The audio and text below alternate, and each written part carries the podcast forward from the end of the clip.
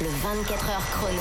Et là, c'est l'inverse. Angèle ne va pas chanter pendant que tu parles. On t'écoute. Que s'est-il passé sur Terre lors des dernières 24 heures Eh ben, on commence Clément avec une étude sur les habitudes alimentaires des salariés qui télétravaillent.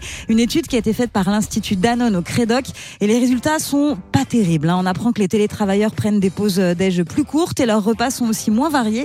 Ils ont également tendance à grignoter davantage. Bah oui, quand t'es à la maison, bah tu t'ennuies un peu plus, tu vois moins de monde et donc du coup t'es plus tenté par euh, le petit carré de chocolat là, tu vois, qui, qui traîne à, Je gauche bien. là-bas. Je vois bien. Euh, du coup, un sujet sociétal, c'est important, qui va amener à des problématiques de santé. D'ailleurs, les professionnels de santé s'interrogent sur ses conséquences parce que ça a des conséquences cardio-métaboliques, euh, cette mauvaise alimentation. C'est Donc c'est pire que important. ça. Moi, pendant le confinement, des fois, je me disais, mais je sais plus si j'ai mangé ou pas.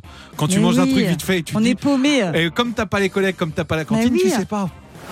Allez, on continue avec une info sur E.T. 40 ans après la sortie de ce film culte de Steven Spielberg. La marionnette est en vente ce samedi. Une vente aux enchères est organisée pour obtenir le robot numéro 1 conçu pour le film. La, la première marionnette d'E.T. quoi, vraiment le, le l'E.T. quoi, avec son armature en aluminium et ses câbles apparents.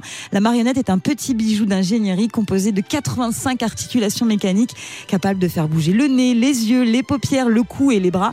Et pour se procurer cette marionnette, il va falloir par contre débourser, hein, puisqu'elle est estimée entre 2 et 3 millions de dollars. Mais le prix de cette figurine euh, d'un mètre de haut pourrait même s'envoler bien au-delà. Eh ben, ce sera pas pour nous. Non.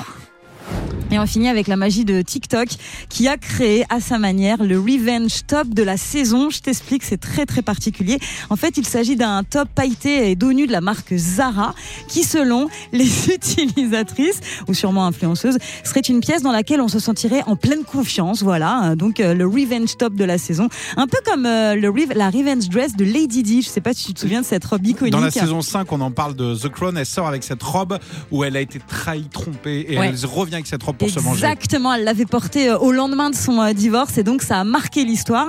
Donc euh, voilà, pour Zara, il y a le Revenge Top aussi, évidemment en rupture de stock dans plusieurs tailles. On vous met la photo sur notre Instagram. Eh oui, bah, Eh je vais oui. la porter, je vais faire ce petit dos nu Tu si j'ai être pas besoin mal. de revanche.